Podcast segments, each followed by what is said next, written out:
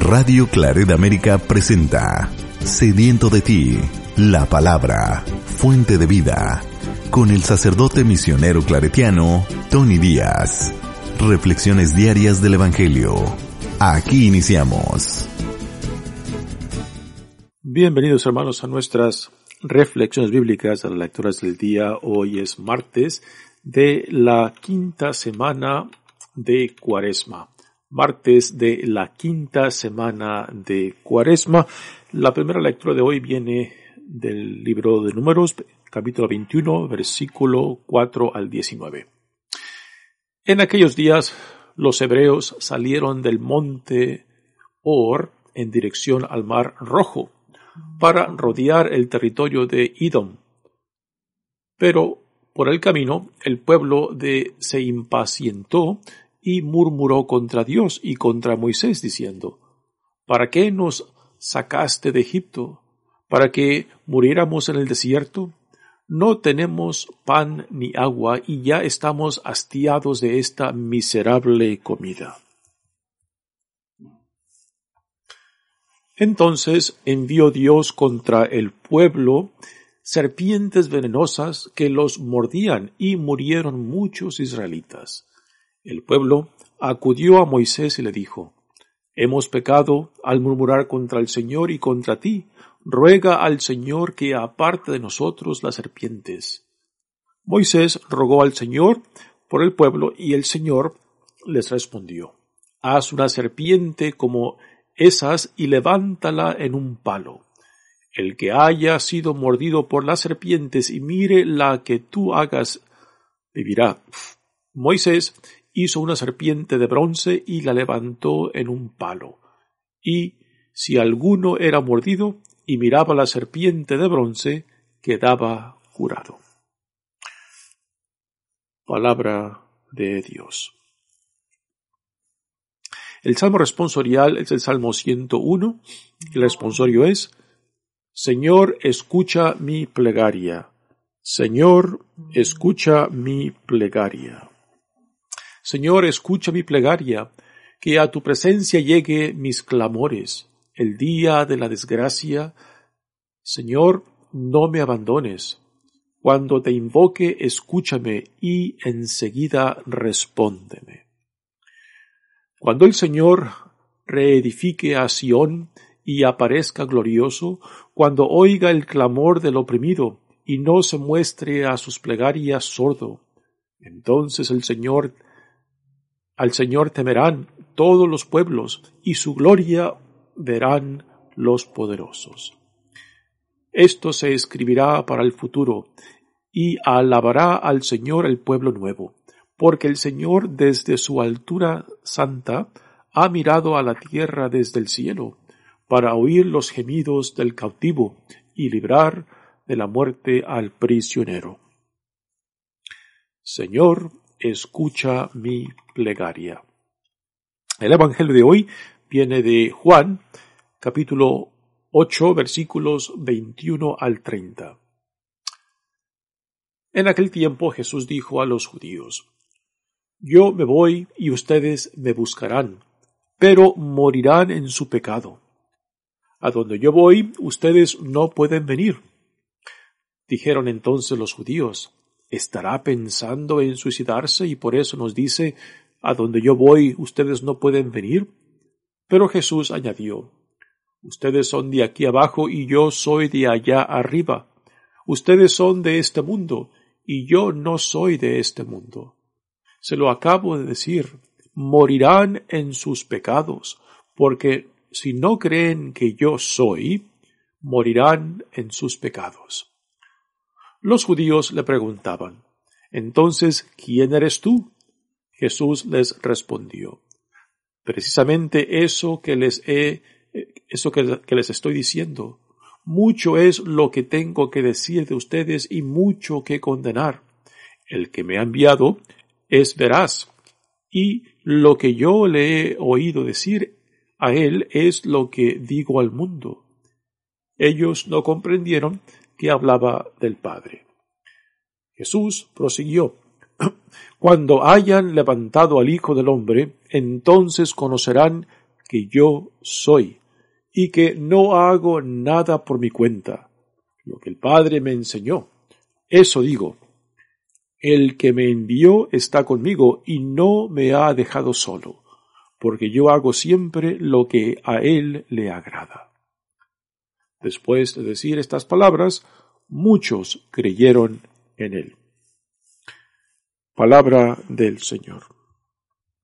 Bueno, demos comienzo a nuestra reflexión de las lecturas del día. En esta lectura del libro de números, pues eh, ya tenemos al, al pueblo de Dios que después de, bajar, vagar por mucho tiempo en, ah, en el monte, particularmente en el monte de Sinaí, en la península de Sinaí, que está hacia el este ah, del territorio de Egipto, ah, bajaron hacia el sur de la península del Sinaí y ahora van hacia el norte uh, junto a lo que hoy es en día uh, la península de Agabá, uh, parte de, de los dos brazos del Mar Rojo que se extienden hacia el norte.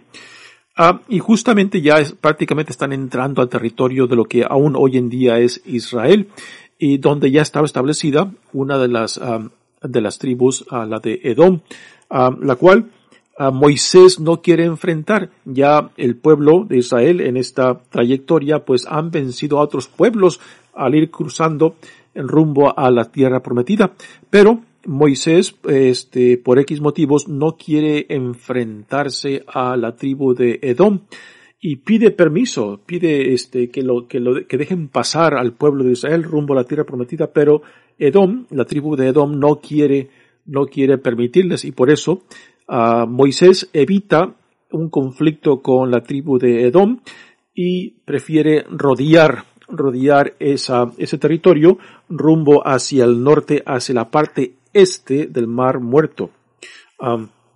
Y es ahora donde encontramos al pueblo de Israel, porque Moisés quiere evitar conflictos con Edom y quiere rodear ese territorio y y los el pueblo, y el pueblo israelita pues este quizás sintiéndose un poco victoriosos y muy con mucha confianza en sí mismo de haber derrotado a otros pueblos a otras tribus por el territorio que ellos habían cruzado pues eh, quizás quieren enfrentarse a Edom pero Moisés no quiere quiere evitar este este conflicto con ellos. Y por eso empiezan empiezan a renegar empiezan a murmurar contra Dios no porque Moisés pues los lo está forzando a, a rodear, a rodear el territorio de Edom para evitar el conflicto. Uh, y es aquí donde encontramos el contexto de esta lectura. El pueblo de Dios se queja, murmura contra Dios y contra Moisés, y a causa de esto Dios les manda un castigo. Dice la lectura.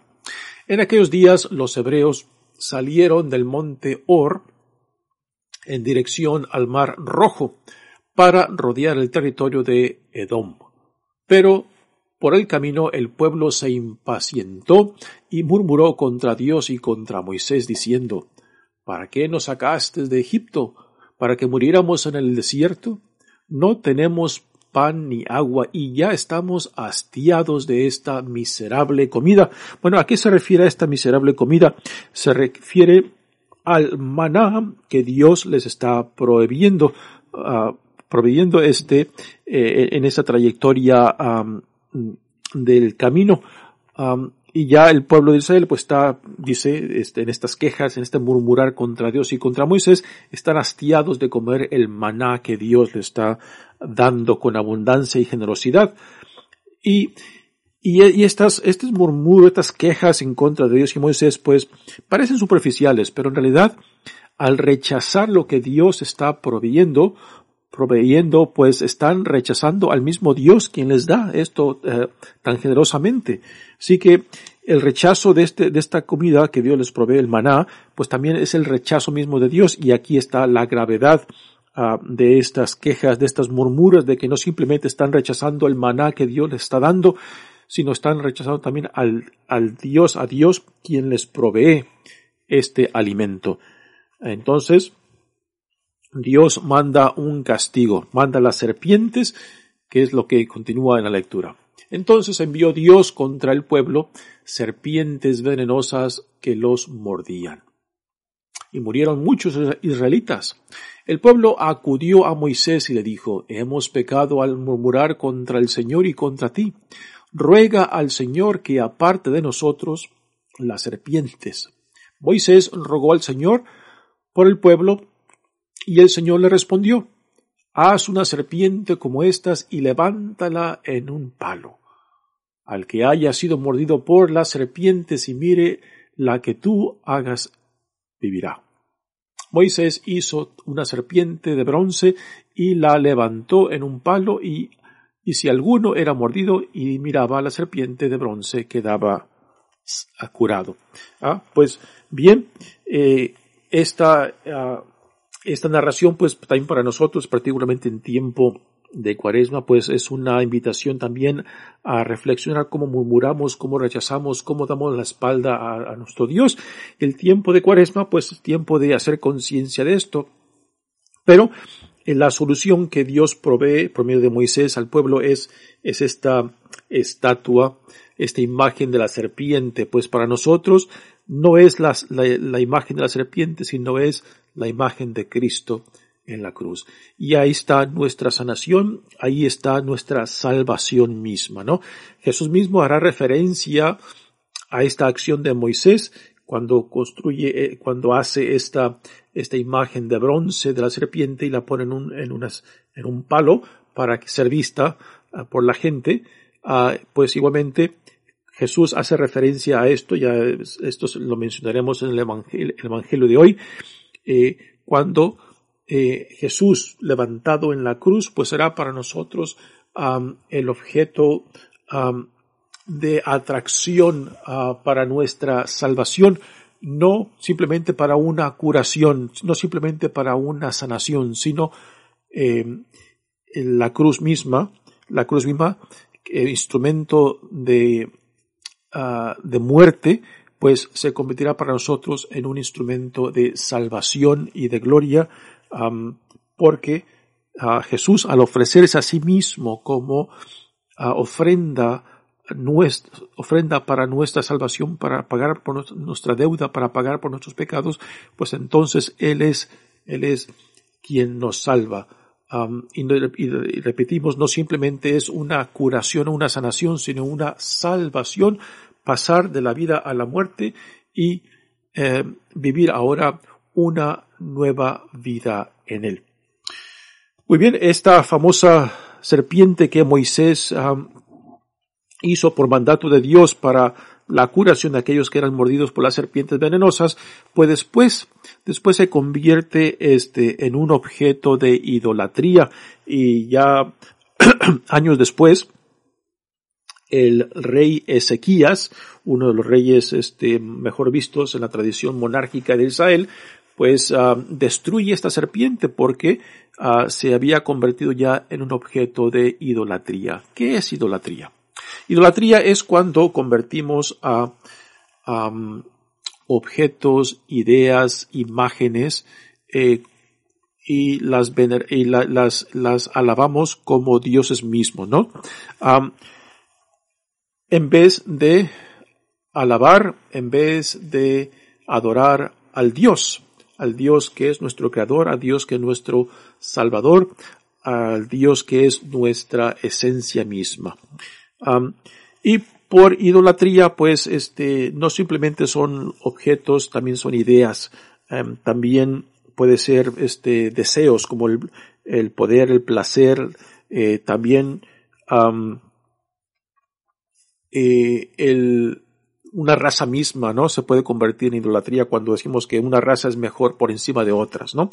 O eh, la adoración a nuestros ancestros. O también el Estado se puede convertir este, en, um, idolatría. Por ejemplo, cuando vimos este, en, um, la Unión Soviética que el Estado prácticamente se había convertido en un dios para la nación de la Unión Soviética, hoy en día pues ya no existe. Eh, ahora es Rusia. Uh, Rusia quien ha regresado a su, a su historia previa a la Unión Soviética. también eh, puede ser el dinero, cualquier cosa que, suplan, que suplanta a, a, Dios mismo, pues puede ser un ídolo. eh, también eh, a una persona la podemos convertir en un ídolo que, que significa que la convertimos en un dios, ¿no? y y en, el judaísmo tanto como el cristianismo pues hay una hay un tabú muy profundo, muy, muy imponente en contra de la idolatría, de todo aquello que nosotros podamos crear para reemplazar a nuestro Dios. Entonces, en el tiempo de este rey eh, israelita Ezequías, pues destruyó esta serpiente porque la gente la había convertido en un ídolo. ¿Qué significa esto? Que habían reemplazado a Dios por esta serpiente. Y por eso este rey Ezequías pues la destruye para recordarles de que tras de toda victoria, tras de toda gracia, tras de toda, de todo beneficio, de toda experiencia, ah, está Dios, el Dios que con su brazo fuertes había sacado a Israel de la esclavitud y llevarlo a la tierra prometida. Pues el problema este de idolatría, pues aún a veces lo tenemos, lo tenemos entre nosotros cuando, repito, cuando convertimos a cosas, ideas, personas, objetos, imágenes, ¿no? Eh, como objetos de adoración que reemplazan al Dios único y verdadero. Pues bien, pasemos ahora, pasemos ahora al Evangelio de hoy que hay, que tiene una conexión este, directa a la primera lectura de hoy. Jesús eh, otra vez se encuentra en conflicto con los líderes religiosos, particularmente con los escribas y fariseos. Y en este evangelio, pues ahora hay este, esta, este diálogo con ellos conflictivo, en lo cual eh, sus interlocutores pues no logran entender y apreciar lo que Jesús les dice, dice el Evangelio de hoy. En aquel tiempo Jesús dijo a los judíos, Yo me voy y ustedes me buscarán, pero morirán en su pecado. A donde yo voy, ustedes no pueden venir. Y cuando eh, Jesús dice ustedes se refiere a aquellos aquellos sus interlocutores, particularmente los escribas y los fariseos, que, que, simplemente no logran entender lo que Jesús está ah, diciendo. Jesús, eh, particularmente en el Evangelio de Juan, eh, habla mucho simbólicamente y sus interlocutores, los escribas y fariseos, lo interpretan literalmente, ¿no? Entonces hay, hay este problema de que Jesús habla en un lenguaje muy simbólico y los que lo escuchan lo interpretan literalmente. Entonces no hay, no hay un diálogo, no hay comprensión porque Jesús habla en un nivel simbólico y ellos escuchan a un nivel literal. Así que no hay esta conexión de diálogo y comunicación y esto se debe al hecho de que eh, los interlocutores de, de Jesús, los escribas y los fariseos, pues simplemente no lo aceptan. No ah, han cerrado sus ojos, han cerrado su corazón para percibir y aceptar de que Jesús es el Hijo de Dios, de que Jesús es el Dios encarnado, ¿no? Y por esta cerrazón de mente y de corazón, pues simplemente no pueden aceptar, no pueden escuchar ah, y no pueden identificarse con lo que Jesús está haciendo. Y por eso dice que morirán en su pecado. Por el pecado de ellos es la cerrazón de ojos, la cerrazón de oídos, la cerrazón de corazón, ¿no? Y en esto, eh, los escribas y los fariseos pues no son únicos, pues también hoy en día nosotros cuando cerramos nuestro corazón, nuestras vidas a la buena nueva, a la luz del Evangelio, al Espíritu Santo, a la gracia de Dios, cuando Dios viene a nosotros, cuando Dios viene y toca nuestra puerta y nos llama aún por nuestro nombre, y aún así le cerramos nuestras vidas, le cerramos nuestro corazón a Dios, pues no somos muy diferentes de aquellos interlocutores que habían cerrado sus ojos y su corazón y sus vidas al Dios que se encarna entre ellos y viene a ellos. pues particularmente en ese tiempo de cuaresma, somos llamados a hacer conciencia en cómo también nosotros hoy en día cerramos nuestro corazón, cerramos nuestras vidas a la luz del Evangelio y, no permitimos de que Dios ilumine nuestra oscuridad y no permitimos de que Dios nos ayude a sanar y no permitimos de que Dios nos ayude a regresar a Él. Primeramente reconociendo nuestro pecado, después arrepentirnos por nuestros pecados y por pecados entendemos todo aquello que nos separa, todo aquello que nos divide tanto de Dios, del prójimo y de mí mismo, ¿no? Y después de arrepentirnos, pues regresar, reorientar nuestra vida hacia donde Dios nos llama, la voluntad suya, la voluntad de Dios, la voluntad de nuestro Padre para con nosotros, ¿no? Que esto es la conversión, ¿no? Pues cuando uno cuando uno cierra su vida, cierra su corazón a lo que Dios nos llama, nos invita, pues no somos muy diferentes a los escribas, a los fariseos, eh, con quien Jesús ahora tiene esta dificultad de diálogo. ¿no? Continúa, continúa Jesús, ¿no? Los judíos le preguntaron, entonces, ¿quién eres tú? Aquí, aquí vemos claramente de que sus interlocutores, ah, los escribas y fariseos, pues simplemente no tienen una idea, una idea de quién es Jesús, y sin embargo, otra gente más sencilla, gente dispuesta a escuchar la buena nueva de Dios en Jesús, pues sí reconocen que en este hombre hay algo único, hay algo diferente, que el poder y la gracia de Dios está en él, ¿no? Y que su palabra son, son palabras de, de vida misma, de que en él se manifiesta la esencia de Dios, del Dios encarnado en él. Y ahora veremos lo específico que, que Jesús es en esto cuando dice lo siguiente. Jesús le respondió, Precisamente eso es lo que estoy diciendo. Mucho es lo que tengo que decir de este mundo y mucho de condenar. El que me ha enviado,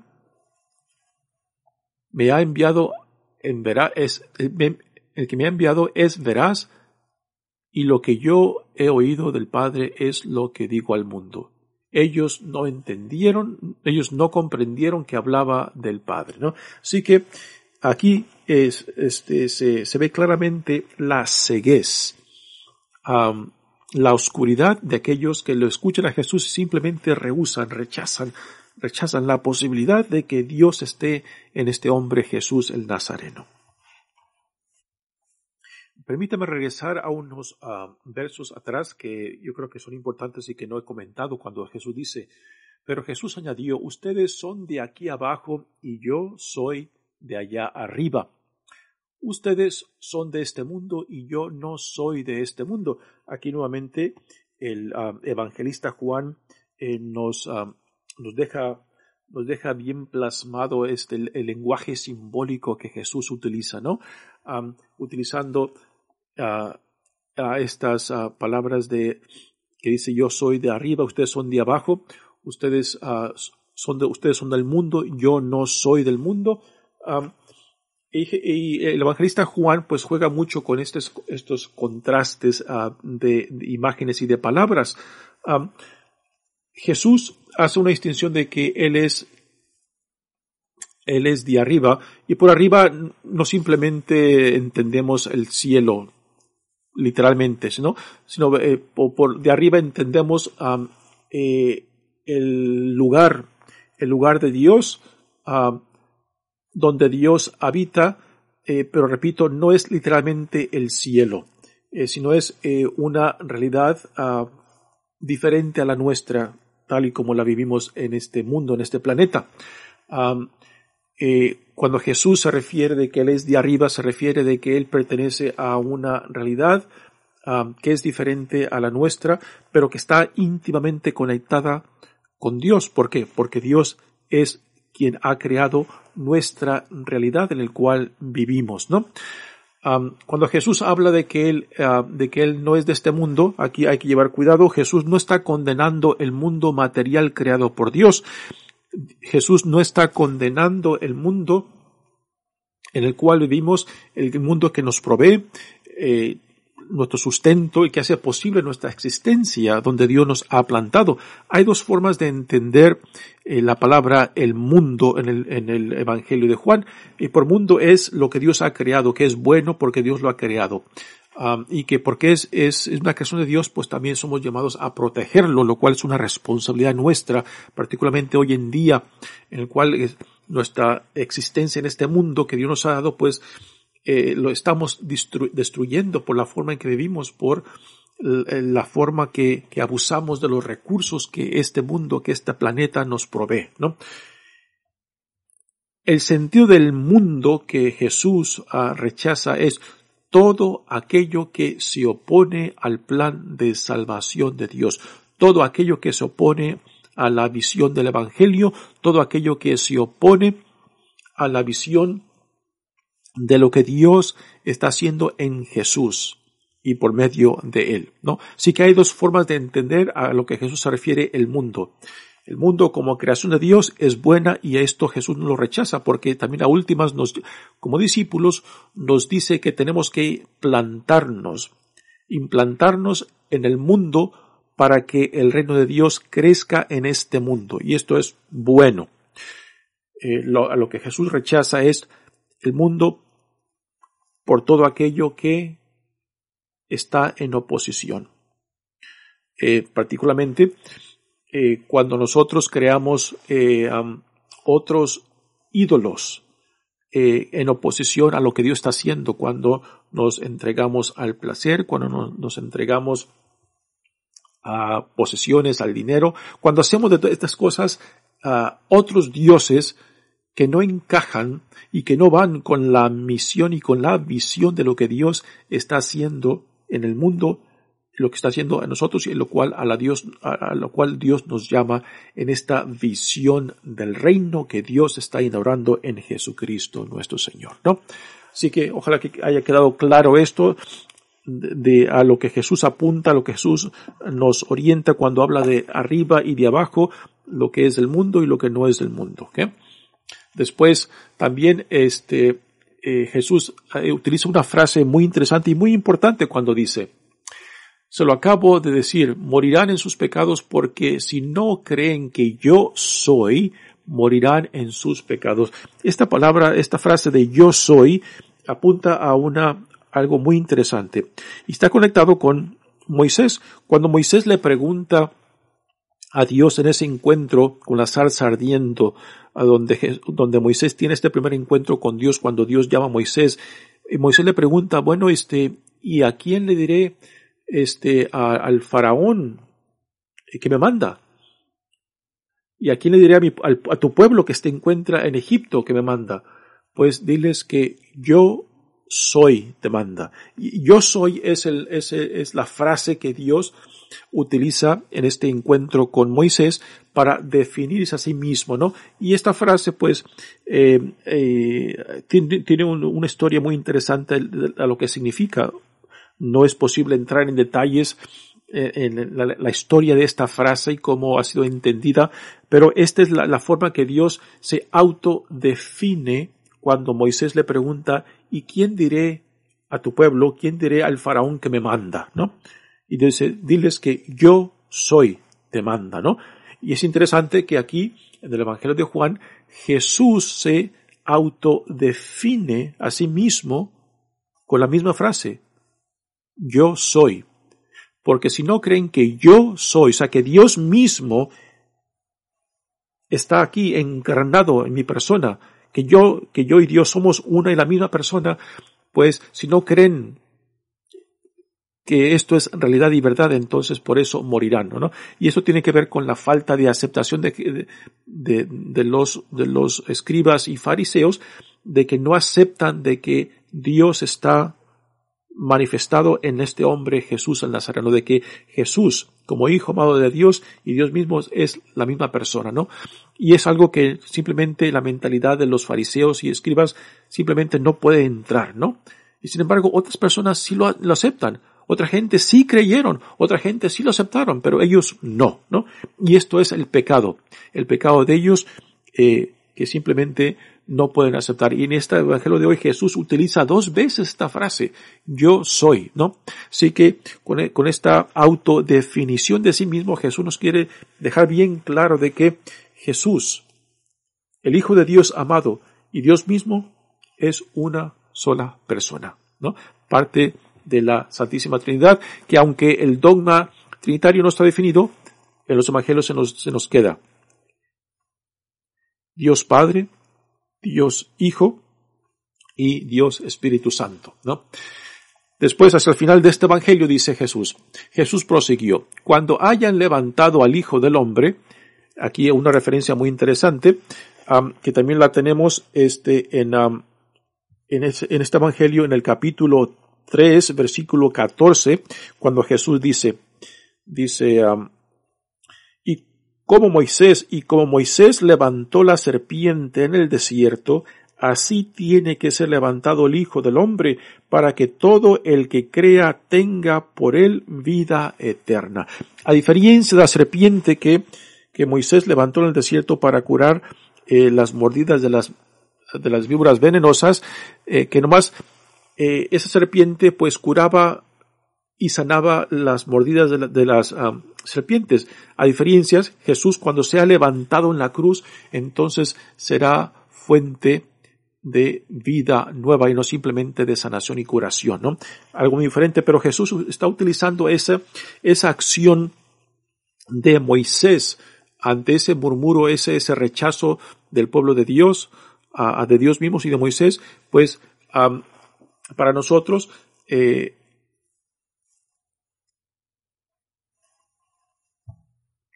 la cruz, la cruz que fue instrumento de muerte y de tortura para los romanos se convertirá para nosotros en instrumento de salvación, ¿no?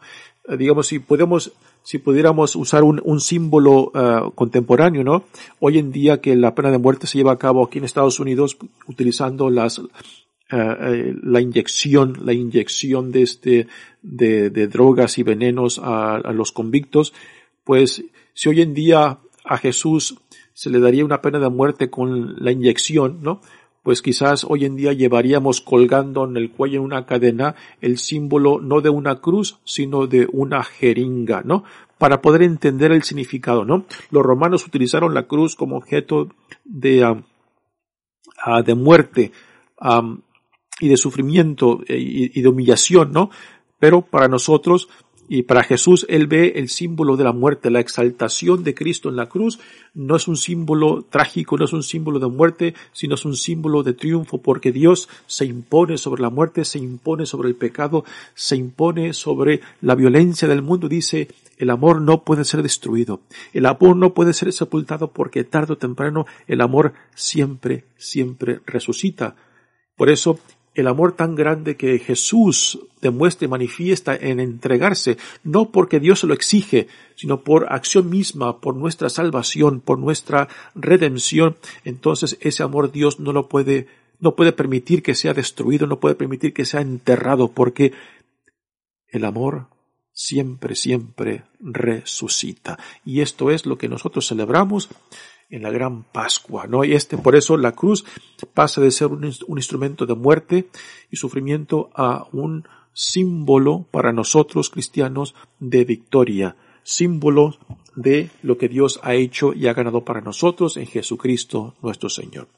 Muy bien, hermanos, mi nombre es Padre Tony Díaz, misionero claretiano, pues que estas reflexiones nos ayuden a entrar más plenamente a este misterio de nuestra salvación, a, este, a esta temporada cuaresmal en la cual eh, somos llamados a identificar aquello que nos separa tanto de Dios, del prójimo y de nosotros mismos, ¿no?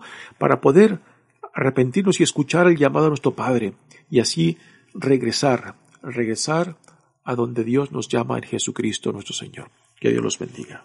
Radio Claret América presentó Sediento de ti, la palabra fuente de vida. Sus comentarios son importantes. Contáctenos en radioclaredamerica.gmail.com